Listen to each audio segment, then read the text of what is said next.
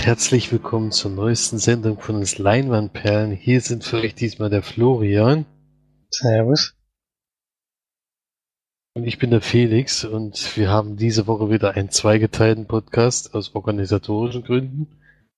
Äh, ich nehme jetzt erst mit Florian auf und einen Tag später dann mit March und dann wird das Ganze zusammengefügt und wird dann wieder hochgeladen. Und die Nummer 121 beginnt natürlich wie immer auch mit den Filmstarts der Woche. Da haben wir diesmal einen Film aus deutschen Lande, nämlich Bully Parade, der Film. Komödie von Michael Bulli Herbig. Nach der Schuh des Manitou und Raumschiff Surprise bringt Komiker Michael Bulli Herbig nun seine Comedy-Fernsehsendung, die Bully Parade, ins Kino. Läuft deutschlandweit an mal gespannt, wie gut das Ganze läuft, denn mich spricht der Trailer überhaupt nicht an, aber ich fand die anderen Filme auch nicht so wahnsinnig witzig. Irgendwie bin ich da auch falscher Ansprechpartner für. Als zweites haben wir dann Bigfoot Junior, ein Animations- und Zeichentrickfilm um einen Jungen, der entdeckt, dass sein verschollener Vater Bigfoot ist. Doch mit der Entdeckung geht das Abenteuer erst richtig los. Ab sechs Jahren, also ich schätze mal. Was für kleine Jungs klingt sehr stark danach. Denen wird es bestimmt gefallen. Dann Tigermilch. Coming of Age Drama nach dem Bestseller von Stephanie de Velasco über die beiden Mädchen Nini und Ramela, die in einem Berlin, Berliner Problemkids, Problemkids, Kiez aufwachsen. Kiez, ja. Muss auch das IE mitlesen. Äh, Klingt irgendwie so ein bisschen wie Tiger Girl, was ja letztes Jahr schon mal kam, aber das ist das wahrscheinlich trotzdem keine Fortsetzung davon, da ging es um eine Polizistin und eine. Klingt jedenfalls vom Titel sehr ähnlich. Hast du ja den Film gesehen? The Promise, die Erinnerung bleibt.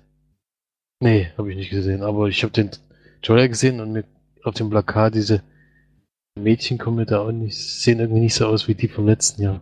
Halt auch wieder von Konstantin den Film, ich dachte, Tiger Girl wäre auch von Konstantin Film. Deswegen hat mich das jetzt ein bisschen irritiert, aber glaube ich nichts damit zu tun. Ja, vielleicht doch, vielleicht nicht. The Promise, die Erinnerung bleibt. Historiendrama mit Oscar-Preisträger Christian Bale, Oscar Isaac und Charlotte Le Bon über den Völkermord an den Armeniern während des Ersten Weltkriegs. Ich habe noch nie was davon gehört. Black Butterfly, der Mörder in mir. Psychothriller über einen Autor, der zurückgezogen im Wald lebt. Da taucht ein sonderbarer Fremder auf und zwingt ihn, eine brutale Geschichte zu schreiben. Mit Antonio Banderas der Hauptrolle. Mhm. Und was haben wir noch? Ein Sack voll Murmeln. Zweiter, Welt, Zweiter Weltkriegsdrama basierend auf einem Bestseller über zwei jüdische Brüder, die aus Paris fliehen, um in Südfrankreich ihre Familie wiederzutreffen. Das sind noch viele Neustarts, da muss ich noch einiges durchlesen. Das mache ich jetzt mal hintereinander weg. Träumen was Schönes. Drama über den jungen Massimo, der seine Mutter unter rätselhaften Umständen verliert. Erst Jahrzehnte später stellt sich Massimo dem Trauma seiner Kindheit. Und als nächstes ein Film, den wir schon gesehen haben, Table 19, Liebe ist fehl am Platz. Wurde wohl doch noch ein bisschen vorgezogen. Der ursprüngliche Kinostart war, glaube ich, im September geplant. Damals haben wir ja den wirklich sehr, sehr viel früher gesehen. Hat uns leider nicht gefallen. Ich bin froh, dass es anläuft, denn Deswegen hatte ich, keine. ja, hatte ich ja nicht in Suhl gesehen. Der hätte jetzt wirklich ein halbes Jahr noch kommen können. Zum Glück kam er nicht nochmal. War ich schon froh drüber. das stimmt, das ist wirklich, wirklich kein besonders guter Film gewesen und ja, wird, denke ich mal, auch nicht besonders gut laufen. Dann haben wir Naughty Grandma, russische Komödie über einen Trickbetrüger, der sich als seine eigene Tante ausgibt, um skrupellosen Mafia-Killern zu entkommen. Äh, Dragon Inn, restaurierte Kinofassung des Wuxia-Klassikers von Regisseur King Hu über den Kung-Fu-Kämpfer Wu Ning, der die Kinder des Generals Yu beschützen soll. Also ich kenne leider das Original, äh, den eigentlichen Film schon nicht und das sagt mir jetzt auch gar nichts. Dann haben wir noch zwei Stück. Gelobt sei der kleine Betrüger. Humorvolle Charakterstudie über ein, den kleinen Betrüger Ahmad, der ausgerechnet im Gefängnis einen Platz findet, an dem er sich ein, eigentlich ganz wohl fühlt. Und A Touch of Sin, schonungslose Abrechnung mit dem modernen China des Regisseurs Pia Zanke in vier Episoden aus vier verschiedenen Perspektiven dargestellt. So. War was für dich dabei, oder? Äh, nee, ich möchte nicht. Vielleicht die russische Mafia-Oma.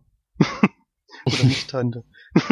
nee, der läuft sowieso irgendwo und klang auch ein bisschen seltsam. nee, ich bin jetzt auch. Nee, ich habe auch hab noch. auch diese Woche keinen Film, der jetzt heraussticht. Es laufen auch noch Filme, die ich mir noch angucken würde, wenn ich es schaffe. Dunkle Turm habe ich noch auf der Liste Ja. und, und Ich bin auch ganz froh, dass jetzt nicht. Ja, bin ganz froh, dass es nicht gleich, gleich noch mehr Filme gibt. Ich bin nämlich da auch schon ein bisschen hinterher bei den Filmen, die ich eigentlich noch sehen will. Mhm. Gut. Dann gebe ich weiter an die Filmcharts. drei Neueinsteiger diese Woche in den Top 5. Vielleicht der erste auf Platz 5, Emoji, der Film. 115.000 ist ein Animationsfilm, ganz schön wenig. Wurde sogar geschl geschlagen von Grease-Knocker Affäre. Dieser, einer von diesen bayerischen Krimis. Fast 130.000. Platz 3 ist geblieben Ostwind. Platz 2 gefallen von der 1. Ich einfach unverbesserlich 3. Und die neue Nummer 1 ist Planet Affen. Survival. Der letzte Teil, glaube ich, der, wenn es eine Trilogie bleibt, ich denke ja. Dann ist der letzte Teil. Mhm. Zu dem kommen Ja. wir heute auch noch. Ein Film, der mich auch noch interessieren würde. Ja. Okay, dann gehen wir weiter. Und zwar warst du am Montag in Zoo in der Sneak und hast einen Film gesehen, der wahrscheinlich deutschlandweit echt fast überall gesneakt ist. Äh, unter anderem letzte Woche Stuttgart lief und ich da schon sehr, sehr gute Kritiken gehört habe. Wie fandest du denn oder worum ging es eigentlich bei Atomic Blonde? Es geht um Berlin 89. Es kurz vor, vor der Wende ist die Zeit. Ist alles noch, trotzdem noch die Kacke ziemlich am Dampfen. Und wir begleiten eine Agentin, gespielt von Charlize Theron, die so ein bisschen da in so ein Haifischbecken reingeschmissen wird. Ähm, es sind gerade russische Agenten, Ameri- amerikanische und britische Agenten in Berlin unterwegs, die sich alle gegenseitig ausspionieren und im Endeffekt geht es darum, dass eine Liste existiert, wo alle Agenten aufgeführt sind, die dort im Einsatz sind. Und diese Liste möchte natürlich jede Seite gerne haben und versucht da in den Besitz zu kommen. Das ist eigentlich die ganze Handlung des Films. Sämtliche Parteien rennen dieser Liste hinterher. Ein bisschen geht es noch darum, dass es auch noch angeblich einen Doppelagenten gibt, der in den Briten aufgedeckt werden soll. Es ist halt ein britischer Agent, der noch für irgendeine andere Seite arbeitet. Sie wissen aber weder für welche Seite noch wer es ist. Und das soll auch noch aufgeklärt werden. Äh, regiert geführt, ähm, wie heißt er denn wieder? David Leitch oder Leach oder ich weiß nicht genau, wie er ausgesprochen wird. Arbeitet eigentlich sonst als Stuntman oder Stunt-Koordinator und das merkt man dem Film auch an. Das merkt man schon alleine bei den Actionsequenzen, die sehr gut durchchoreografiert sind und ist auch viel, also es wird nicht so, wird auch viel geballert, ja, aber es gibt auch viele Nahkämpfe, die damit eingebaut sind. Und es geht auch relativ blutig zu die meiste Zeit. Ähm, spielt auch noch mit, ähm, wie heißt der jetzt wieder? James McAvoy, genau. Der spielt auch so einen britischen Agenten, der so ein bisschen einen Klatsch hat. der, ist, der ist angeblich schon sehr, sehr lange in Berlin und äh, fühlt sich da auch relativ wohl und sie wissen nicht so, können auch nicht so richtig was mit ihm anfangen und die Charlize Theron-Figur, es kommt am Anfang gesagt, sie darf keinem Menschen in der Stadt vertrauen, weil keiner weiß, was genau dort vor sich geht und so. Und der erste, er ist halt auch so eine zwielichtige Figur, die man nicht so ganz durchschauen kann. Und ja, von der Handlung her ist es halt ziemlich, ziemlich dünn sein. Geht halt wirklich nur darum, die Liste irgendwie zu finden. Ach so, genau, Till Schweiger hat auch noch eine kleine Rolle. Aber wirklich eine sehr kleine und schon bei der Rolle sieht man, dass er auch in, Amerika, in amerikanischen Produktionen leider nicht schauspielern kann. muss eigentlich nur drei Sätze sagen oder so, aber selbst das ist schon, ist schon ein bisschen schwierig anscheinend. Wahrscheinlich hat er sich dann auch nochmal selber synchronisiert. So weiß ich jetzt nicht. Das klingt auf jeden Fall ein bisschen seltsam, was er davon sich gibt. Ein bisschen schade. Und ja, es ist halt mehr so ein Actionfilm, der ein bisschen spaßig ist. Sieht auch ein bisschen comichaft aus, es ist sehr, sehr bunt teilweise. Und von der Musik her ist es so ein bisschen so neue deutsche Welle, also schon so die Musik der damaligen Zeit auf jeden Fall. Hat schon gepasst. Und macht auf jeden Fall Spaß, der Film, fand ich. Der wird zum Ende dann sehr, sehr brutal. Da geht's dann schon ziemlich zur Sache. Und ja, das Ende war jetzt nicht so mega überraschend, aber das ist halt bei so einem Film vielleicht auch nicht so wichtig, da jetzt noch einen Mega-Twist einzubauen, mit dem man überhaupt nicht rechnen konnte oder so. Macht Spaß und für eine Sneak war es schon ein sehr guter Film. Und gibt das sieben von zehn Leinwandperlen. Kann man sich auf jeden Fall auch so mal im Kino angucken. Ist halt ja, sehr, sehr kurzweilig, sehr, sehr schnell geschnitten. Und es passiert eigentlich immer was, also geht schon ziemlich voran. Kann man schon weiterempfehlen. Wenn man auf so ein, wenn man auf so ein Action-Genre natürlich steht. Mhm. Würde mich auf jeden ja. Würde mich auf jeden Fall auch interessieren. Film lief auch am Donnerstag in der Sneak. In Schweinfurt allerdings konnte ich das persönlich nicht. Äh, sonst hätte ich den Film jetzt auch gesehen. Kommt allerdings auch in zwei Wochen, glaube ich, ins Kino. Ich habe sogar gesehen, dass jetzt am Sonntag eine deutschlandweite Preview gelaufen ist äh, um eine, äh, also anderthalb Wochen ungefähr vor Kinostart. Jetzt glaube ich, äh, nicht in der nächsten, sondern der darauffolgenden Woche sollte er dann auch deutschlandweit starten. Wenn es möglich ist, würde ich mir den dann noch angucken. Spätestens dann auf Blu-ray, aber ist auf jeden Fall Pflicht. Falls es im Kino nichts wird. Ja, es gibt schon sehr, sehr coole Action-Sequenzen. Ja. Kann man schon mal machen. Kann man schon mal machen. Würde ich mir auf jeden Fall gerne reinziehen. Ich mag ja sowieso gerne handgemachte Actionfilme. Das ich immer spannend und John Wick hat mir damals der erste Teil auch sehr, sehr gut gefallen. Achso, ja, das habe ich noch gar nicht gesagt, dass der da gut, auch Regie geführt hat. Genau. Genau, der, der hat da auch Regie geführt, ja. Dann brechen wir mal unsere Regeln mal so ein bisschen, denn äh, sonst kommt ja direkt nach der Sneak eigentlich die Kinofilme, die wir geschaut haben. Allerdings habe ich diese Woche keine Kinofilme geschaut damit Florian nicht gleich wieder dran ist, äh, beginne ich jetzt einfach mal mit einer Blu-ray, die ich gesehen habe. Denn bei dieser ganzen Aktion kann ich auch nur einen Film besprechen jetzt, bevor ich dann in die nächste Runde dann mit March gehe morgen. Und ich habe diese Woche den Film L gesehen, Elle geschrieben. So hatte ich es damals auch vorgelesen, wurde gleich berichtigt. Ist nämlich ein französischer Film wird das E hinten nicht mit ausgesprochen, deswegen einfach nur L. Und es ist ein Erotik-Thriller und das Besondere an dem Film ist, dass es nach zehn Jahren Abstinenz der erste Film wieder von Paul Verhoeven, der solche Knaller wie Robocop oder äh, was du Troopers hat er auf jeden Fall noch gemacht. Jetzt bin ich ja. Starship Troopers, genau. Ja, genau. Sowas zum Beispiel gemacht hat und der kommt jetzt nach zehn Jahren wieder und macht aber auch was ganz was anderes. Sein erster Film auch in französischer Sprache. Ein Erotik-Thriller, wie ich es ja schon genannt habe. Und es geht um eine 15-jährige Singlefrau, die erfolgreich ist in ihrem Job.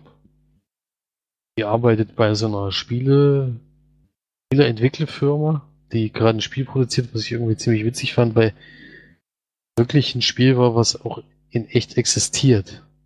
Deswegen war ich ein bisschen überrascht. Aber irgendwie hatten sie die, die Lizenz oder keine Ahnung, wie sie das gemacht haben. Oder es ähnelt einfach dem Spiel sehr extrem. Das weiß ich natürlich nicht. Und sie kommt irgendwann nach Hause und am helllichten Tag zu Hause wird sie überfallen und vergewaltigt.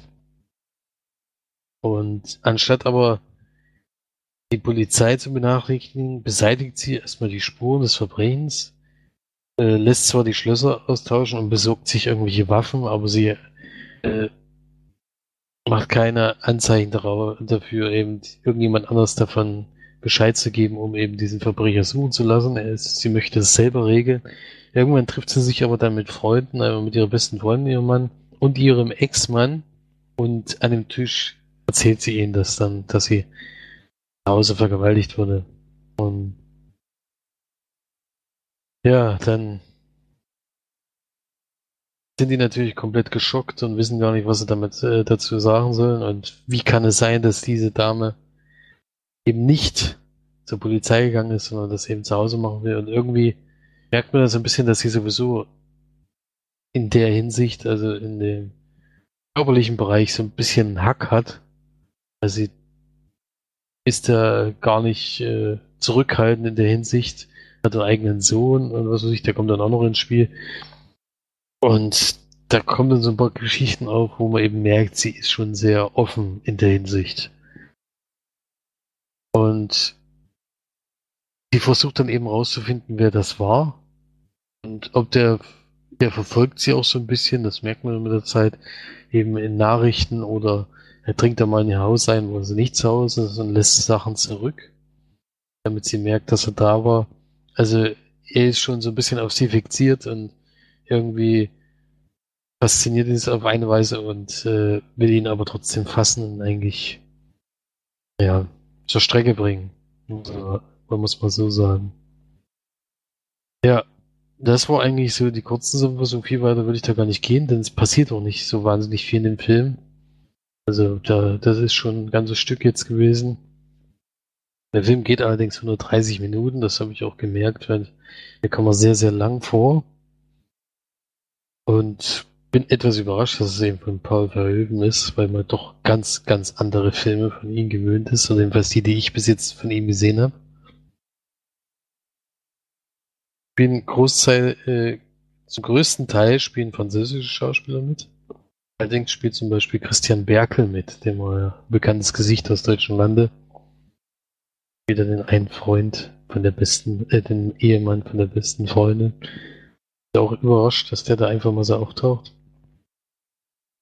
Ja, ansonsten keine Ahnung, warum er nach zehn Jahren gedacht hat, er macht diesen Film. Er, äh, der Film wird aber sehr positiv aufgenommen bei den Kritiken.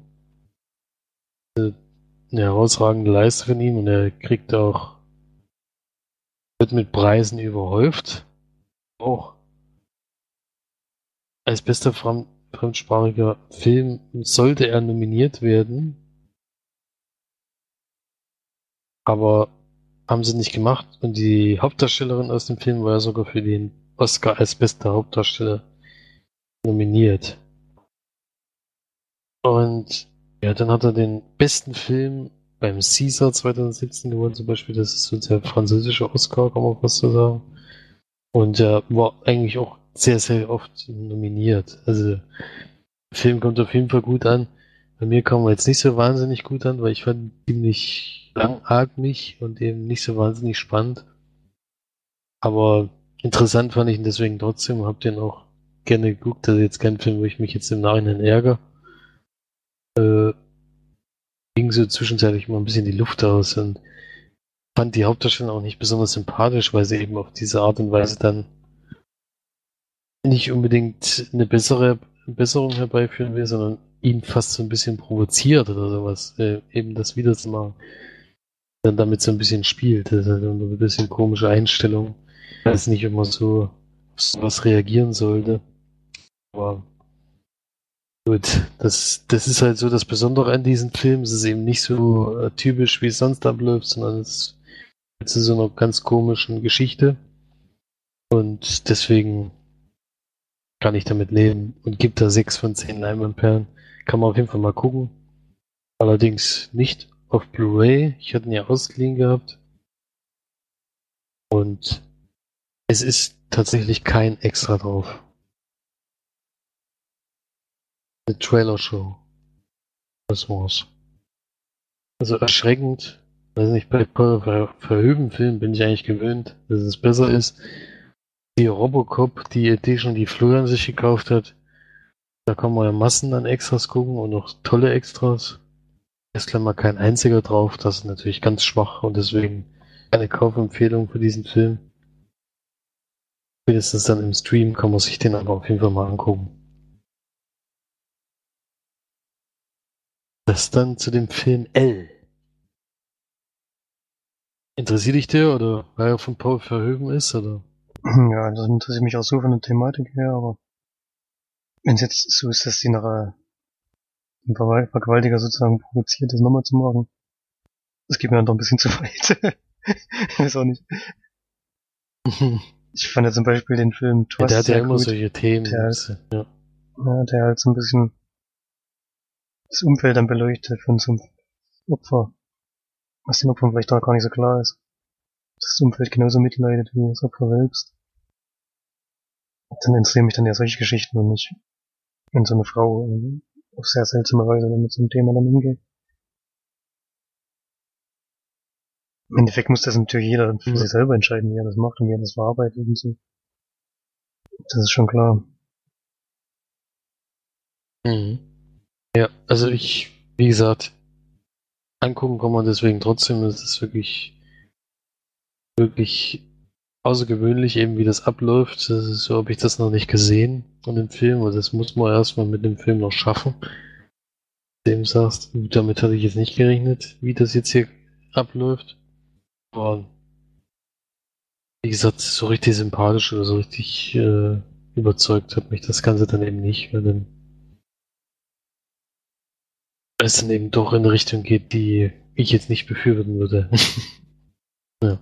Aber naja, das sind ja dann eher eigene, eigenes Befinden. Das hat ja nichts mit der, mit, den, mit der Qualität des Films zu tun. So, damit gebe ich weiter. denn Florian war tatsächlich nochmal im Kino. Jetzt bin ich gespannt, was er sich angeschaut hat, weil ich weiß es nämlich selber noch nicht. Hat jetzt gerade eben bei, bei den Charts schon mal angedeutet. Ich habe geguckt, Planet der Affen Survival. Der dritte Teil. Der sozusagen, sozusagen Vorgeschichte vor den alten Teilen, die es schon von Planet der Affen gibt. Und der Film soll jetzt sozusagen so ein kleines bisschen den Zusammenschluss der Filme herstellen. Regie hat wieder geführt Matt Reeves und Andy Serkis hat wieder mit, mit Motion Capturing den Caesar dargestellt als Gegenstück sozusagen in dem Film sitzt Woody Harrelson dabei, der sozusagen den Bösewicht spielt. Was ich aber ganz interessant fand, ähm, der Film wird nicht so wie die zwei Teile davor jetzt eigentlich fast ausschließlich aus der Perspektive der Affen erzählt, die inzwischen auch teilweise wirklich sehr gut reden können. Ja sonst meistens konnten sie nur einzelne Worte oder vielleicht mal einen Satz und Caesar konnte zwar schon ziemlich gut die meiste Zeit, aber auch nicht perfekt, aber inzwischen reden wir eigentlich fließend. Was natürlich auch wichtig für die Geschichte ist, dass man auch versteht, was da vor sich geht. Und der Film heißt im Original War for the Planet of the Apes. Und das ist es im Endeffekt auch. Das ist ein Kriegsfilm. So geht auch schon am Anfang los. Die Menschen, die letzten paar Menschen, die es noch gibt, wollen gerne zu Caesar vordringen und er ist halt Anführer der Affen. Die möchten sie natürlich beseitigen, um so ein bisschen den Willen der Affen zu brechen. Und bei so einem Angriff wird sein, sein Sohn und seine Frau getötet. Und das ist so ein bisschen so das, was sein letztes bisschen Zuneigung für die Menschen dann zerbrechen lässt und ja, und im Prinzip auch so ein, wie die, der Affe halt im zweiten Teil der da die Intrigen gesponnen hat und so, ist er inzwischen auch nur noch auf Rache aus. Und versucht dann auch zu den Menschen durchzudringen, sie natürlich zu erledigen. Dann kommt noch eine Geschichte dazu, die auch eine, eine Verbindung zum, letzten, zum nächsten Teil ist, also zu dem Teil der, der 60ern. Was ich aber nicht wusste, jetzt weiß ich nicht genau, ob ich das verraten sollte. es kommt auf jeden Fall noch ein junges Mädchen dazu. Das sieht man auch schon im Trailer. Was nicht sprechen kann, was einen bestimmten Grund hat. Was auch in, den, in dem anderen Teil dann eine Rolle spielt. Was auch so ein, so ein neuer Verlauf der Krankheit ist. Im zweiten Teil sind alle Menschen umgekommen durch diese Affengrippe, die ausgebrochen ist. Und dieser neue, diese neue Entwicklung ist sozusagen eine Weiterentwicklung dieser Virusinfektion oder was das ist. Und spielt dann auch noch eine Rolle im, im Laufe des Films. Was jetzt genau möchte ich noch nicht im Einzelnen verraten. Aber in großen Teilen ist es wirklich ein Kriegsfilm, Affen gegen Menschen und gegen und zurück. und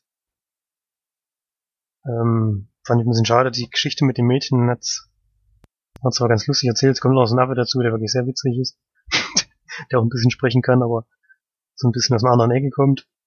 Mit dem habe ich auch nicht gerechnet. Der war ganz lustig.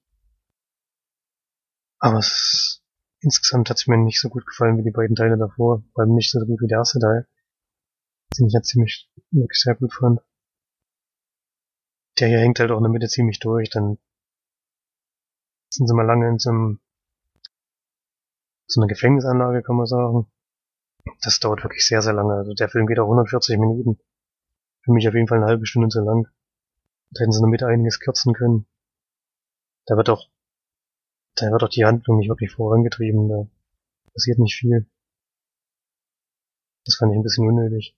Ganz zum Schluss ist es wirklich wieder sehr spannend. Also Anfang bis Ende sind sehr, sehr spannend und auch gut gemacht und da hat's schon gepasst. Und auch den Schluss fand ich gut, gut gelöst. In der Mitte hängt der Film ganz schön durch. Leider. Ja, trotzdem denke ich mal, der hat die Verbindung zum nächsten Teil ganz gut geschafft. Es sind jetzt dann zwar eine unfassbar lange Zeit zwischen den, ich weiß nicht mehr genau, wenn der nächste Teil dann spielt, ein paar tausend Jahre in der Zukunft, glaube ich. Also soweit sind wir jetzt noch nicht.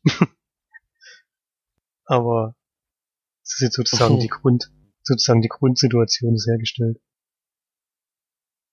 Was ich halt bei dem Teil ein bisschen komisch fand, es geht eigentlich die ganze Zeit darum, dass die menschliche Rasse nicht aussterben soll sozusagen also nicht gänzlich vernichtet werden soll von den Affen. Aber die einzige Frau, die im ganzen Film mitspielt, ist dieses junge Mädchen. also, ansonsten sind es wirklich alles Männer, die, die die Kriege führen, sind Männer. Die, die in diesen Kriegsanlagen sind, sind Männer. Ich weiß gar nicht, wo die ganzen Frauen und Kinder hin sind. die dann auch noch irgendeine, Fortpflanzung oder sowas überhaupt noch machen könnten. Die sind alle weg. Oder irgendwo versteckt, keine Ahnung. Auf jeden Fall spielen sie im Film keine Rolle und kommen auch nicht vor. Ich weiß nicht, wer die jetzt noch beschützt, wenn alle anderen schon in Krieg gezogen sind und wo die sind. Aber das spielt wirklich in dem Film überhaupt keine Rolle. Deswegen die Motivation der Leute, die den Krieg führen, fand ich auch ein bisschen zweifelhaft. Also insgesamt hat es nicht ganz gepasst, aber trotzdem noch ein guter Film, den man sich angucken kann. War wieder in 3D, ich fand's okay diesmal. Der zweite Teil war sehr bisschen eine Frechheit.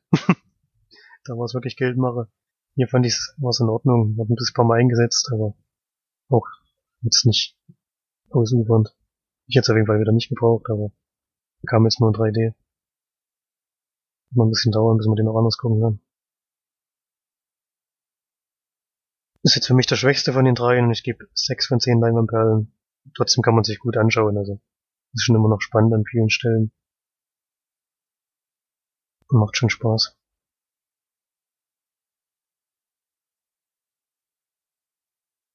Ja, würde mich auf jeden Fall auch interessieren, der Film. Hatte ich mir eigentlich auch auf der Liste gehabt, jetzt um den ins Kino zu sehen, aber ich warte auf jeden Fall, bis er mal nicht in 3D läuft. Den Desaster bei Teil 2 habe ich da keine Lust mehr drauf. Also noch einen kleinen Tipp habe ich für Leute, die irgendwie eine, Was? eine Bastion bauen wollen. Stellt keine Propangasbehälter in, in eure Anlagen rein. das habe ich auch nicht ganz verstanden. Also wer den Film sieht, weiß, weiß, weiß, was ich, wer den Film sieht, weiß, was ich meine. Es war jetzt nicht so schlau. Sind meistens ja. auch nicht so schlau, die Leute. Das ist echt erstaunlich. Hm. letzten Menschen, die noch haben, sind nicht so die klügsten Leute. Aber Ich Harrelson ne? Das ist Harrelson bitter, spielt da gut. Also. Der hat wieder gefetzt. Ja, das ist eigentlich auch einer der Gründe, warum ich den Film gerne gucken würde. Weil er eben mitspielt, ja.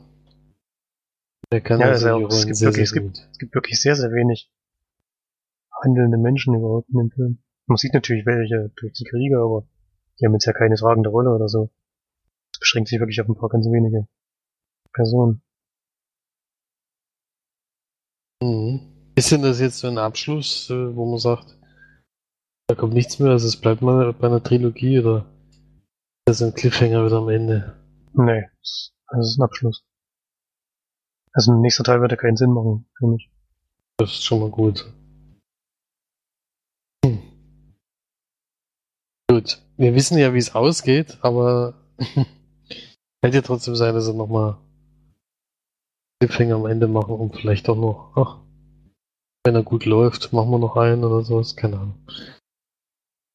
Ja, wundern. ich bin mal also. gespannt, also ich, ich schätze mal, wenn das jetzt gut läuft, werden sie bestimmt mal diese Filme nochmal erneuern, die eben tausend Jahre später sind. Ich habe da mal reingeguckt. Also heutzutage kannst du die eigentlich fast nicht mehr gucken. Das ist schon Trash. Und ich kam mir jetzt auch nochmal ein bisschen. Diese alten Filme. Ich glaube, ich glaub, Also vor, vor der gestartet ist, kamen die alle nochmal im Fernsehen. Aber ich habe auch nicht reingeguckt. Ich habe die alten Teile noch gar nicht Mhm. gesehen. gibt ja noch einen aktuelleren mit Mark Wahlberg in der Hauptrolle. Und der soll richtig schlecht sein, aber ich habe noch keinen einzigen Film ganz gesehen. Ich habe nur mal einen reingeguckt. Das war, glaube ich, der allererste Planet der Affen-Film. Und ja, das war irgendwie nicht so toll, aber gibt es bestimmt auch Millionen Fans, die dann sagen, davon braucht es kein Remake oder sowas. Aber mich würde mal interessieren, wie das eben dann weitergeht. Nach dieser, nach dieser Prequel-Geschichte, die wir jetzt in drei Teilen gesehen haben. Ja. Dann äh, können wir an der Seite schon abbrechen. Die erste Runde. Du hast ja sonst nichts mehr gesehen, oder? Ich habe nochmal Beast of the Southern Wild gesehen, aber dann, wenn ich dieses noch bespreche, Na gut, bisschen guckst du ja jede Woche. Ja, das ist ein Film von 2012, den ich glaube ich, das siebte Mal gesehen habe oder so. Kann man schon erahnen, wie, dass der mir wahrscheinlich gut gefällt. ja. Kann man ahnen, ja. Kann man ahnen. Also Ja. wer noch nicht gesehen hat, ähm, Nee, dann kann ich hier bitte gucken, ja. Das und die Blu-ray kaufen, weil da sind die Dann, Extras äh, wirklich gebe ich- überragend. Kann man gleich noch ein bisschen Werbung machen. Ich glaube, den gibt's auch gar nicht in dem, in dem Streaming-Service zu gucken, einfach so. Hab ich, ist mir was noch nicht aufgefallen. Ja, dann kann ich jetzt weitergeben an March, denn der nehme ich morgen zusammen auf. Mal gucken, was die so gesehen hat. Wir waren auf jeden Fall beide nicht im Kino, das weiß ich schon. Aber sie hat mir auf jeden Fall einen Film schon genannt, wo ich sehr gespannt bin, wie sie den gefunden hat. Aber dazu dann gleich mehr. Also, bis morgen und bei dir bis zum nächsten Mal. Tschüss. Macht's gut, tschüss. So, dann hallo und zu- zurück zum zweiten Teil des Podcasts. Hier sind jetzt mal die Malti und der Felix am Start. Grüße. Wir haben noch ein paar Filme zu besprechen. Diesmal mussten wir es leider wieder aufteilen. Ähm, hat ja aber gute Gründe diesmal wieder gehabt, deswegen wollen wir da auch gar niemanden beschuldigen. ähm, aus der erfreuliche Gründe. Aber wir haben ja auch wieder ein paar Filme geschaut, die wir doch noch besprechen wollten, die ich noch besprechen möchte. Felix hat einen Film geschaut, ich habe zwei Filme geguckt, da wollen wir dann noch mal kurz drauf eingehen. Und äh, zuerst aber natürlich wieder herzlich willkommen zum Podcast. Und ich denke mal, nächste Woche dann alles wieder wie normal ablaufen. Da sind wir dann, glaube ich, mal wieder alle zusammen. Ähm, haben auch alle hoffentlich dann endlich mal bessere Tonqualitäten. Bei mir muss es diese Woche wieder so ablaufen, dass ich äh, über ein Laptop-Mikrofon aufnehme. Ich hoffe, dass es trotzdem noch in Ordnung ist. Aber letztes Mal haben sich ja zumindest nicht allzu viele beschwert, deswegen nehme ich doch mal an, dass es in Ordnung ist. Ansonsten ähm, hoffe ich natürlich, hatte ich eine schöne Filme, habe viele Filme geguckt und ich habe mir nämlich jetzt einen Film angeschaut, den ich mir schon lange vorgenommen habe, der mir dann zum Geburtstag geschenkt wurde, da ich aber leider während der Zeit, was heißt leider, da ich ja noch in Irland war und da leider keine Blu-ray-Player hatte, so kann man es vielleicht sagen, ähm, konnte ich den Film nicht schauen, weil er nicht auf Blu-ray war, auf Blu-ray geschenkt wurde. Und zwar ähm, handelt es sich hierbei um Raum, The Room im Original, ähm, eine irländisch-kanadische Produktion, Filmproduktion, ein Oscar-Preisträger, von dem wahrscheinlich die meisten schon gehört haben, wo die Hauptdarstellerin Brie Larson den Oscar für die beste weibliche Hauptrolle bekommen hat.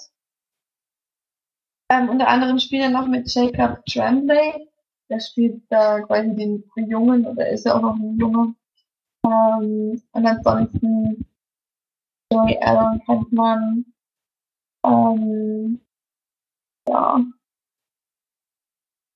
anderen kennt man jetzt eher nicht so, die noch mitgespielt haben. Ist auch kein riesengroßer Cast, der Cast, weil relativ gebündelte Handlung hat. Und äh, die Hauptrollen sind hier, wie gesagt, eben doch eher Brie Larson und Tremblay. Also wer den Film noch nicht geguckt hat, es gibt eine ganz kleine Handlungszusammenfassung, über den Film doch recht schnell und groß spoilern kann, was ich natürlich nicht machen möchte. Ach so, ähm, Regisseur ist äh, geführt Lenny Abrahamson, auch ein irischer, ähm, ein irischer Filmregisseur, der unter anderem auch den Film Frank gemacht hat, den Felix und ich ja schon mal besprochen hatten, glaube ich. Geguckt mhm. haben wir auf jeden Fall, besprochen haben wir auch gerne. Ähm, der uns auch sehr gut gefallen hatte. Also mir hatte der auch sehr, sehr gut gefallen, das weiß ich noch. Aber ich mag solche Filme auch einfach, die so ein bisschen verrückt sind, ein bisschen übertrieben. Man ja vielleicht schon so ein bisschen erkannt hat, ich Film, die ich gerne bespreche. Aber jetzt zurück zu Raum. Wirklich verrückt ist er nicht. Ähm, ist eher ein sehr großes Drama, würde ich mal sagen. Es geht nämlich darum, dass wir die 24-jährige Joe Newsom kennenlernen, die vor einigen Jahren äh, von einem Mann entführt wurde und äh, sie quasi in einem kleinen ja, im Chat ähm, geha gefangen gehalten wird, wo sie ihre eigene Badewanne hat, eine kleine Küche, Bettschrank und mehr passt auch nicht wirklich rein. Kleiner Tisch.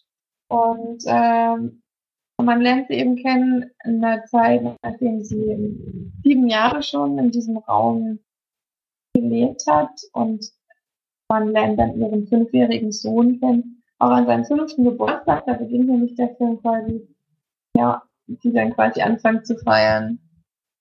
Man muss sich eben vorstellen, der Junge wurde in diesem Raum geboren, er ist noch nie einmal rausgegangen. Es gibt zwar einen kleinen Fernseher, auf dem er auch ein bisschen die Welt draußen sehen kann, aber das natürlich auch alles nicht versteht, weil für ihn existiert nur der Raum und nichts dahinter. Und die Joey, Joy, ähm, sie weiß natürlich, was es alles noch anderes gibt und versucht dann mit ihrem kleinen Jungen, ja, quasi darin zu überleben und zurechtzukommen. Ohne jetzt wirklich viel mehr zu spoilern, nehme ich jetzt mal nicht weiter vorweg. Ähm, kann sagen, es gibt dann natürlich eine, gibt eine große Wendung. Passiert noch einiges anderes in dem Film, aber was passiert, will ich natürlich nicht sagen. Äh, wenn das jetzt auch schon jemand anderes mal weggenommen hat, muss ich das jetzt auch nicht noch mehr unterstreichen. Deswegen bleibt das jetzt mal so als Handlungszusammenfassung. So, dann komme ich mal zu meiner Bewertung. Also wie gesagt, ich hatte ja schon erwähnt, dass ich relativ hohe Ansprüche hatte das heißt Ansprüche, Erwartungen ähm, wurden jetzt nicht komplett angehalten. Ich hatte eben auch ein bisschen was anderes erwartet vom Film. Jeder, der den Film kennt, weiß, glaube ich, was ich meine. Da ich vom Topic her eben wirklich auch nur einen kleinen Teil geahnt habe oder auch einiges nicht erwartet hätte, ähm, ist der Film doch ganz anders geworden, als ich, als ich erwartet habe, als ich gedacht habe. Ähm, was natürlich jetzt nichts Schlimmes ist. Ähm, allerdings hat sich der Film doch etwas lang angezogen, äh, angefühlt, fand ich. Als ich sich hingezogen, aber es ist doch ein bisschen von der Geschichte her dann etwas flach geworden, fand ich zumindest. Ähm, und das, was mich eben so sehr interessiert hat in dem Film, die Geschichte zwischen der Mutter und dem Jungen, beziehungsweise die Beziehung zwischen den beiden, die ähm, wurden dann auch relativ eine relativ lange Zeit dann rausgenommen, was ich ähm, ja, was ich ein bisschen schade fand, weil ich doch das am interessantesten fand und ähm, ja, ohne viel zu spoilern, kann man da glaube ich nicht allzu viel Kritik äh, geben, weil es dann natürlich um bestimmte Sache geht, die jetzt passiert. Ähm, und deswegen ich da meine Bewertung nicht allzu lange hin. Ich fand ihn sehr gut im Film. Allerdings hat er mich jetzt nicht komplett umgehauen. Ich fand auch Brie Larson sehr gut. Aber fand ich eben den kleinen doch etwas sehr oder etwas mehr herausstechend als jetzt Brie Larson. Ich habe äh, mir dann noch die Extras angeschaut. Ähm, waren ganz gut. Also die haben mir ganz gut gefallen. Es wurden äh, wurde ein Making-of gezeigt, was nicht nur zwar auch, auch, aber nicht nur Filmszenen in sich hatte, sondern auch ähm, ein paar Interviews, vor allem auch mit dem kleinen Jungen, die ich interessant fand, weil er eben auch echt ein kleiner süßer Fratz war, der äh, auch gezeigt hat, wie er quasi sich immer wieder in die Rolle zurückgebracht hat. Als Kind ist es, glaube ich, noch besonders schwerer als als Erwachsener natürlich. Und ähm, ja, deswegen äh, war das doch sehr witzig anzuschauen. Laden ist, äh, glaube ich, eine, die wirklich sehr ernst auch ist, auch sehr ernst über diese Themen redet. Sie hat auch gemeint, sie hat einen Monat vorher ähm, auf eine, war auf einer ganz strikten Diät, ähm, die sie dann auch dazu führt, eben dementsprechend auszusehen, wie sie aussah. Und ähm, hat auch einen Monat lang komplett auf Internet, Fernsehen, TV und äh, alles verzichtet, hat sich quasi ein bisschen eingeschottet, damit sie noch ein bisschen mehr in diese Rolle reinkommt. War natürlich auch interessant zu sehen und auch den Regisseur hat man erlebt. Und dann gab es noch als Making-of, ähm, haben sie gezeigt, wie sie den Raum quasi gebaut haben, dieses ganze Set zusammengesetzt haben und äh, alles designt wurde, wie eben die, die bestimmten haben auch gezeigt, was auch im Film ein bisschen untergegangen ist, und natürlich nicht alles Mögliche gezeigt, aber manche Dinge hat man gar nicht so wahrgenommen. So einzelne Kleinigkeiten, so ganz süße Details, eben noch mit eingebaut wurden in den Raum. Und äh, ja, es wird eben komplett gezeigt, wie dieser ganze Raum gebaut wurde. Es war eben wirklich ein relativ großer Trailer und in den Trailer wurde dann dieser doch sehr kleine Raum reingebaut. Und äh, das sah schon echt fantastisch aus. Der wird jetzt auch ausgestellt, dieser Trailer, dieser Set. Da kann man quasi auch hin und sich das angucken. In so einer Art Museum mit drinnen. Und ja, das war sehr interessant auf jeden Fall. Also diesmal haben sich die Extras schon auch gelohnt. Man hat einiges auch erfahren, ähm, was man vorher nicht wusste. Und äh, würde jetzt deswegen sagen, kann man sich die Blu-ray auf jeden Fall auch mal gönnen. Es waren jetzt nicht irgendwie eine drei Stunden extra, aber es war eben für Leute, die es kurz und knackig und zusammengefasst und eben das Interessante in einem kurzen Video äh, gezeigt haben wollen, für die ist es definitiv auch eine sehr gute Blu-ray. Das mag ich auch manchmal mehr, als wenn man jetzt irgendwie ein drei Stunden Make-off oder Making-off oder so hat man dann teilweise auch wirklich nur noch weghört oder eben ständig nur stupide Interviews von, von den Leuten, die gespielt haben und äh, sich gegenseitig immer nur hochjubeln oder den Regisseur. Ähm, Allerdings hat man hier bei dem Interview, ja, ein kleines Interview mit dem Jungen gesehen, dass der eben wirklich sehr, der Regisseur eben wirklich sehr auf den Jungen eingegangen ist und sehr noch geholfen hat und auch Brie Larson. Also, dass da natürlich auch Betreuung dabei war und so weiter, aber ähm, dass, dass die da eben auch wirklich sehr mitgeholfen haben. Hat der Kleine auch gemeint, ihnen sehr geholfen haben. Ja, das war ähm, zum Film allgemein, wie gesagt, kann man relativ wenig sagen oder relativ wenig Kritik geben, da ich ihn wirklich nicht gerne spoilern möchte. Aber es ist wirklich ein sehr guter Film und definitiv sehenswert und ähm, ja, für mich ein 8 von 10 bei einem Film. Ja. Das war's von mir vom Raum. Du hast den auch gesehen, ne? Wir hatten den ja alle, also jetzt haben wir ihn alle gesehen. Mhm. Und ich hatte aber, glaube ich, genau dieselbe Wertung gegeben. Ja. Das ist immer ziemlich gleich. Ich glaube, bei Florian war das auch 8 von 10. Also da haben wir alle dieselbe Meinung. Eine sehr gute Ja. Meinung von dem Film. Also da lohnt es sich auf jeden Fall mal reinzugucken. Das stimmt.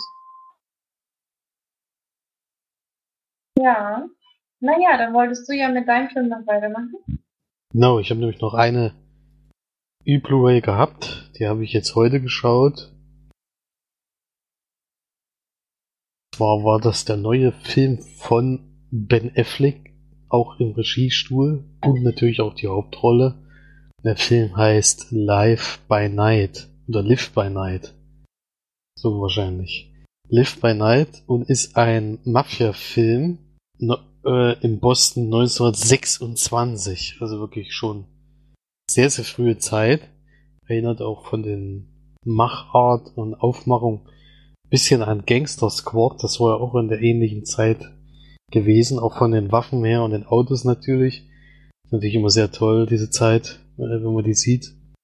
Und hier ist es aber ein Sohn eines angesehenen Polizisten, der leider selber kriminell geworden ist.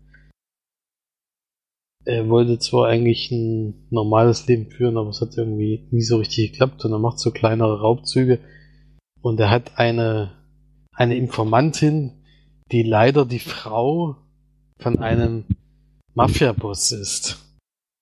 Und in die verliebt er sich dann auch und das führt natürlich zu großen Komplikationen, bis, bis am Ende sogar zu dazu kam, dass er gejagt wird für den und aber dann geschnappt wird und ins Gefängnis kommt und diese Frau kommt dann um, in die er sich verliebt hat und er geht davon aus, er hat sie umgebracht und schwört dann eben Rache, wenn er rauskommt. Und es tobt in der Zeit in Boston ein Mafiakrieg zwischen den Italienern und den Iren. Oh oh. Und er spielt auch einen Iren. Sein Vater übrigens gespielt von Brandon Gleason. Und er entscheidet sich dann eben nach dem Gefängnis auf die Seite der Italiener zu wechseln und will den Mafia-Boss der Iren umbringen. Und der Sch- Italienisch will aber erstmal wissen, ob der ja, ob der was kann, ob der was drauf hat, ob man dem vertrauen kann. Schickt ihn erstmal in die Nähe von Kuba oder jedenfalls ja, nicht Kuba, sondern er also er arbeitet mit Kolumbianern an der Stelle zusammen, um eben den Alkohol ins Land zu schmuggeln und dieser Weg von Kuba nach in die USA funktioniert nicht ganz. Auf diesem Meeresweg kommen angeblich immer wieder Schiffe unter mit, mit Alkohol. Also sich, und er soll dem auf den Grund gehen und soll diese Route eben verbessern, dass eben die, es zu keinen Ausfällen mehr bei den Lieferungen kommt. Und das macht er da außergewöhnlich gut, so dass er eben sogar länger da unten lässt und er versucht da ein bisschen was aufzubauen. Und lernt er dann eben auch eine neue Frau kennen, die von Zoe Saldana gespielt wird. Also sind schon, ist schon eine sehr gute Besetzung. Es sind auch noch Sienna Miller, Chris Cooper und Elle Fanning zum Beispiel ist auch dabei. Und ja, da gibt's halt Komplikationen da unten natürlich mit anderen Leuten.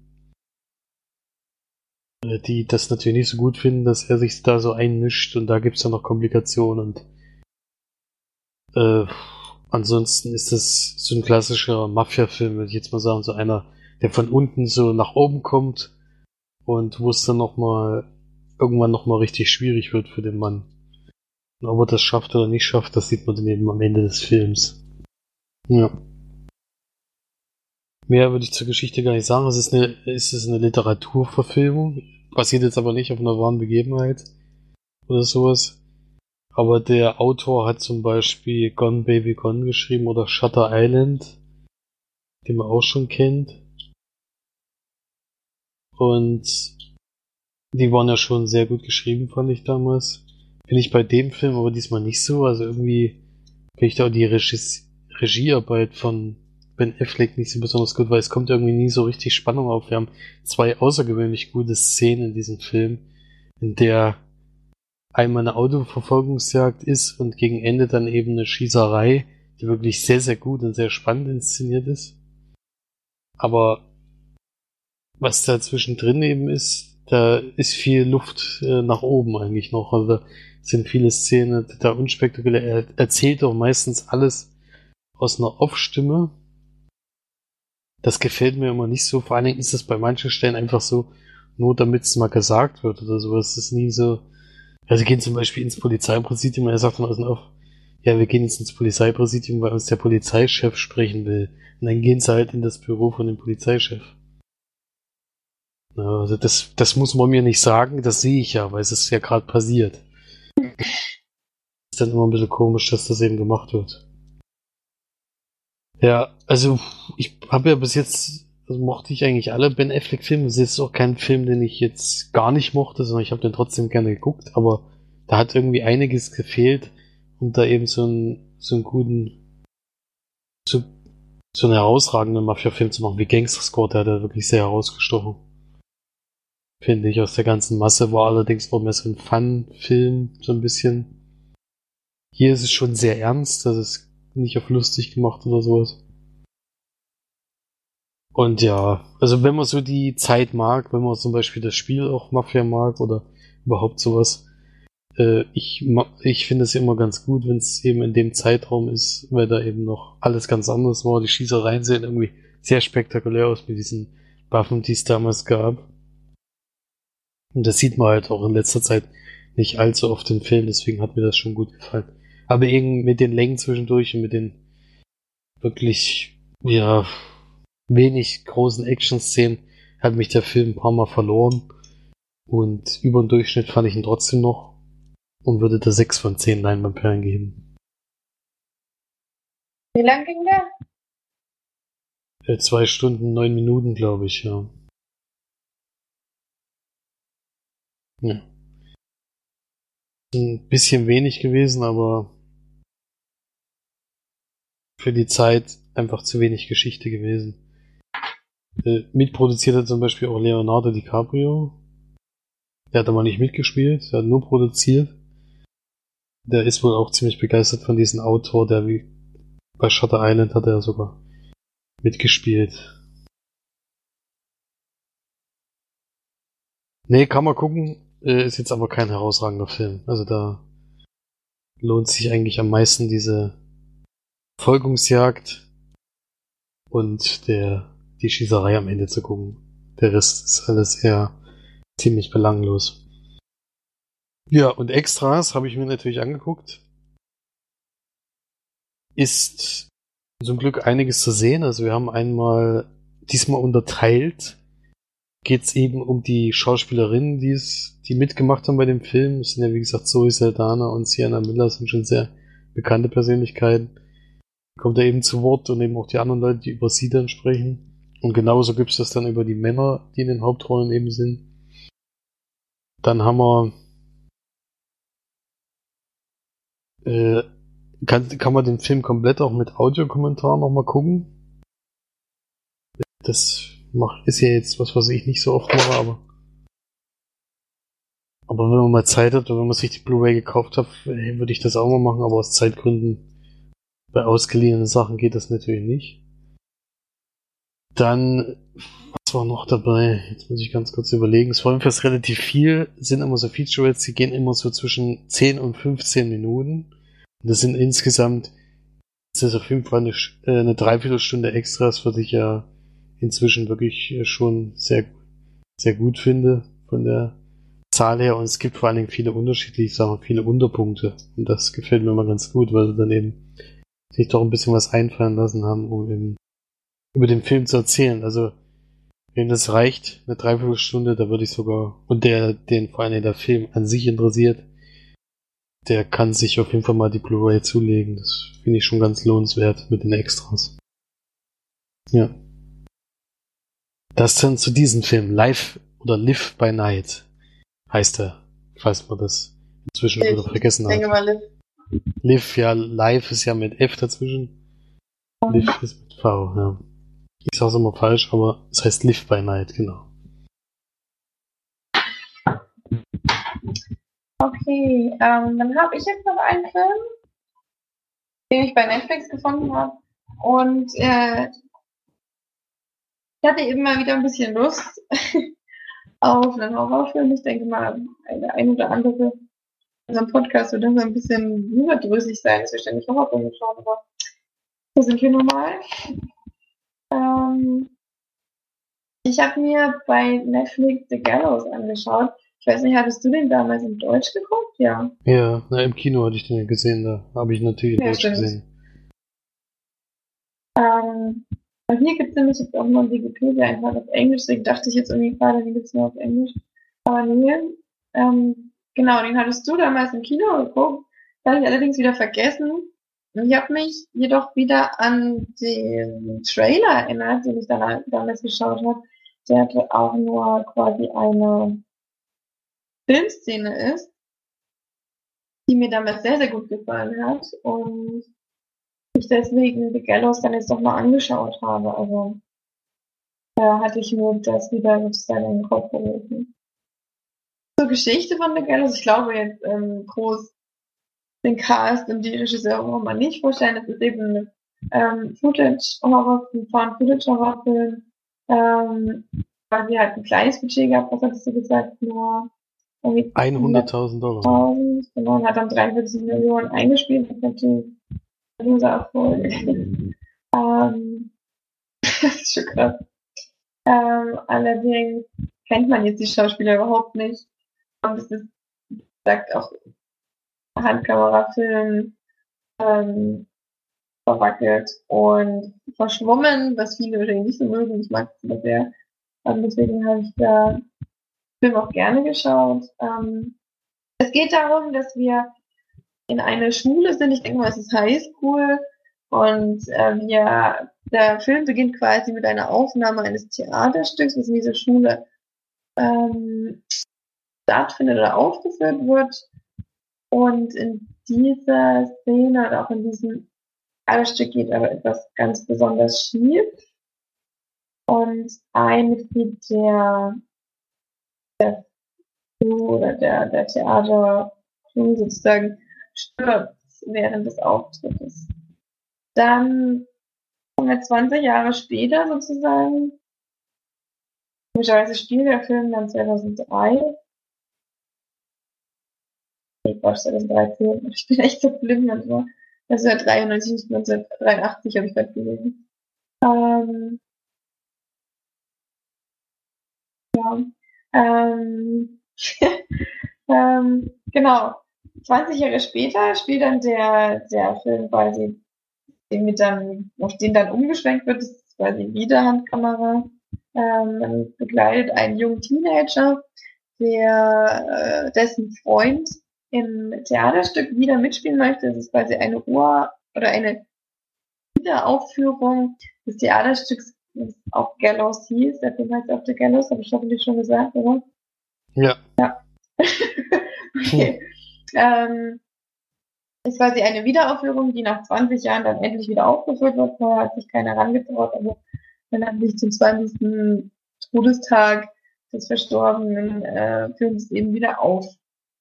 Genau. Der junge Mann, den man kennenlernt, ist eben quasi der Kameramann des Theaterstücks. Das soll auch aufgezeichnet werden. Und ich weiß nicht, was da jetzt der große Deal dahinter ist, ähm, dass der das jetzt irgendwie filmen muss, weil eigentlich steht die Kamera die ganze Zeit nur derselbe Stelle. ähm, das lernt man das erkennen. Wirklich viel machen muss er da oben nicht, allerdings ist er eben ein Kameramann. Und dessen Freund spielt in dem neuen, äh, neuen Stück wieder mit. Und ja, will die Geschichte da noch zusammenfassen. Es ist eben ein Horrorfilm. Man kann vielleicht schon vorweggreifen, dass es auch ein Geisterfilm ist. Ähm, so, ja. Es geht eben natürlich um den Verstorbenen, der eben vor 20 Jahren verstorben ist und der sich quasi nicht so gut damit abfindet, dass das Stück jetzt nochmal aufgeführt wird und dann eben so ein bisschen da sein Unwesen treibt, wie ich mal sagen, auf etwas sehr unfreundliche Art und Weise. Ja, was da alles noch dahinter ist und die Geschichte dahinter, das bekommt man alles während des Films noch mit. Und wirklich viel kann man dann, glaube ich, auch nicht weiter sagen. Also es geht ja darum, dass die eben der Hauptdarsteller und dessen Freund, der eben der Kameramann ist, und seine Freundin dann nachts in die Schule einbrechen um das Theaterstück quasi zu verhindern. Und ja, dann passieren da so einige etwas unerfreuliche Sachen. Ja, also dafür, dass es ein kleiner Film ist und wirklich eine Art Mockumentary ist, wir mal diese zwar schon ein, zwei Mal gesehen haben, allerdings werde ich dem Ganzen noch nicht ganz so überdrüssig. Äh, ist wirklich ein ganz guter Film. Ist kein herausragender Horrorfilm oder irgendwas, sondern eine solide Leistung. Einige Szenen waren wirklich sehr gruselig. Ich habe ihn auch äh, mit Kopfhörern gehört. Meinen guten Kopfhörern, damit ähm, ich weiß, so ein bisschen auch ein gruselige, ja, ein gruseliges Gefühl oder ein Feeling bekomme. Und ähm, dadurch war es dann wirklich ganz gut. Ich habe mich einige Mal erschrocken, was äh, mich immer wieder sehr beeindruckt, weil ich doch manchmal denke, ich bin sehr abgehärtet mittlerweile, aber einige Szenen waren doch schon sehr gruselig und vor allem die Szene, die in dieser Trailer war, damals schon war, die ich damals schon so toll fand, war in dem Film auch wieder sehr, sehr, sehr gut, das sehr herausragend oder herausstechend. Ähm, ansonsten ist es, wie gesagt, eben ein relativ normaler oder nicht, er findet jetzt das Rad nicht neu, dieser Film, ist aber trotzdem gut gewählt und gut gemacht und auf gar keinen Fall irgendwie großartige Zeitverschwendung. Ähm, ich weiß noch, Felix hatte damals gesagt, oder hat es auch mir jetzt nochmal gesagt, dass er die Schauspieler so schlimm fand. Ich glaube wirklich, das war eine große, großes Thema der ähm, Synchro, weil dieser, also diesmal, ich fand es nicht so, dass sie wirklich mir als wahnsinnig schlechte Schauspieler rausgestochen sind. Klar waren sie jetzt keine überragenden neuen, was weiß ich, doch Holz oder sowas, sondern ähm, wirklich normale junge Schauspieler, die wahrscheinlich auch keine großartige Ausbildung mit sich haben, was mich aber da jetzt nicht großartig gestört hat. Und bei einem Horrorfilm gucke ich sowieso nicht wirklich auf die schauspielerische Leistung, was ich jetzt ehrlich zugeben. ähm, äh, ich habe nie gesagt auf Opa geschaut, deswegen kann schon sein, dass die Synchro dafür reinge reingehangen hat. So. Ja, Plot war voraussehbar für mich. Ich habe einiges vorher schon, schon ja ahnt. Das hat aber jetzt wirklich nicht ein Horrorfilm einen wahnsinnigen Plot zu haben, ähm, sondern um einfach unterhalten zu, unterhalten zu werden oder ähm, eben auch nicht erschrecken zu lassen. Äh, deswegen gebe ich da jetzt keine großartigen Minuspunkte, weil ich jetzt eben schon diesen Plot-Twist schon erahnt habe. Darum geht's bei mir eigentlich nicht in den Horrorfilmen. Wer jetzt einen Horrorfilm schaut, um einen Mega-Twist zu erleben, der ist, glaube ich, auch selbst schuld. Ähm, was mich diesmal aber gestört hatte, war, dass die Kameraführung nicht teilweise grausam war. Also einige Sachen waren so unscharf, dass man da dass ich da wirklich teilweise mehrmals weggeschaut habe. Und ich bin eigentlich schon nicht ganz so empfindlich, was äh, und Unschärfe und sowas angeht, aber da war es halt wirklich auch lange schlimm und nicht nur unscharf, sondern auch verwackelt und ähm, das hat, hat teilweise wirklich einfach was viel des Guten und da muss man, muss ich wirklich ein paar Minuspunkte geben. Das hat mich teilweise echt auch ein bisschen aufgeregt, aber ansonsten war es ein solider Film und äh, keine große neue, neue Überraschung, aber auf jeden Fall mal sehenswert. Und ja, würde da so 5 von 10 Leinwandperlen geben, würde ich jetzt mal sagen. Weißt du, was du damals gegeben hast? Ich glaube, das war. Also ich hatte, glaube ich, 6 von 10 gegeben, weil ein bisschen über Durchschnitt fand ich auch wenn mir viele Sachen nicht so gut gefallen haben. Wie gesagt, die Schauspieler, wenn das jetzt an der Synchro lag, dann war die Synchro halt entsprechend schlecht, aber wie gesagt, die Geschichte fand ich eigentlich ganz gut gemacht und der Film hat mich auch mehrfach, wie gesagt, erschrocken und das ist immer schon positiver Fakt, weil meistens bei Filmen ist es inzwischen so, dass die Schocksequenzen so vorbereitet werden, dass man sich gar nicht mehr erschrecken kann, weil man es immer schon weiß.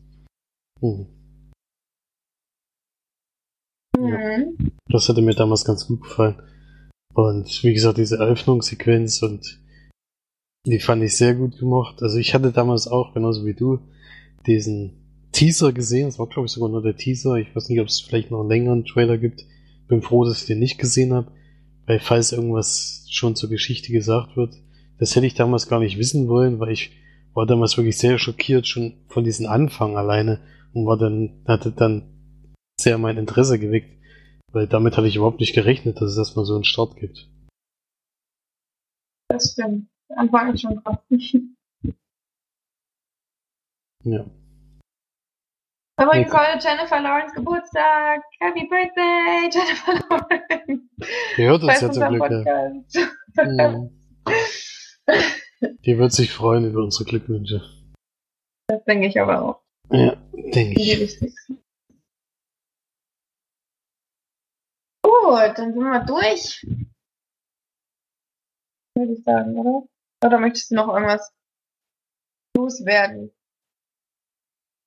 Ich glaube, wir hatten, hatten wir Kommentare zur letzten Folge, bevor wir die jetzt hier unterschlagen. Das weiß ich natürlich nicht, weil ähm, Ich guck mal ganz kurz nach, nicht, dass man da was. Sieht nicht so aus, nee. So 120 gab's keine, keine Kommentare. Da müssen wir natürlich auch nichts aufnehmen, das ist schon mal gut. Naja, dann gebt uns mal zur nächsten Folge oder zu dieser Folge mal wieder Kommentare und geht vor allem schon fleißig ins Kino. Ähm, was kommt denn eigentlich so? Baby Driver läuft, glaube ich, noch. Und ähm, dann Kirk. Das bestimmt auch noch. Wer das noch nicht gesehen hat, geht ruhig mal rein. Denke ich mal zumindest. Und gebt uns mal eine kleine Review, damit ich weiß auch, ob ich dann mir das mal antun sollte oder nicht. Ähm, je mehr Meinungen man hat, desto besser ist das natürlich auch. Ansonsten dann natürlich noch eine schöne Woche. Genießt es. Und diesmal kam eben die Folge ein bisschen später raus. Das ist dann halt mal so. Aber da werdet ihr, glaube ich, das Ganze auch noch überleben. Und dann einfach beim nächsten Mal wieder pünktlich einschalten. Aber dann erstmal eine schöne Woche und bis hoffentlich bald. Tschüss. Tschüss.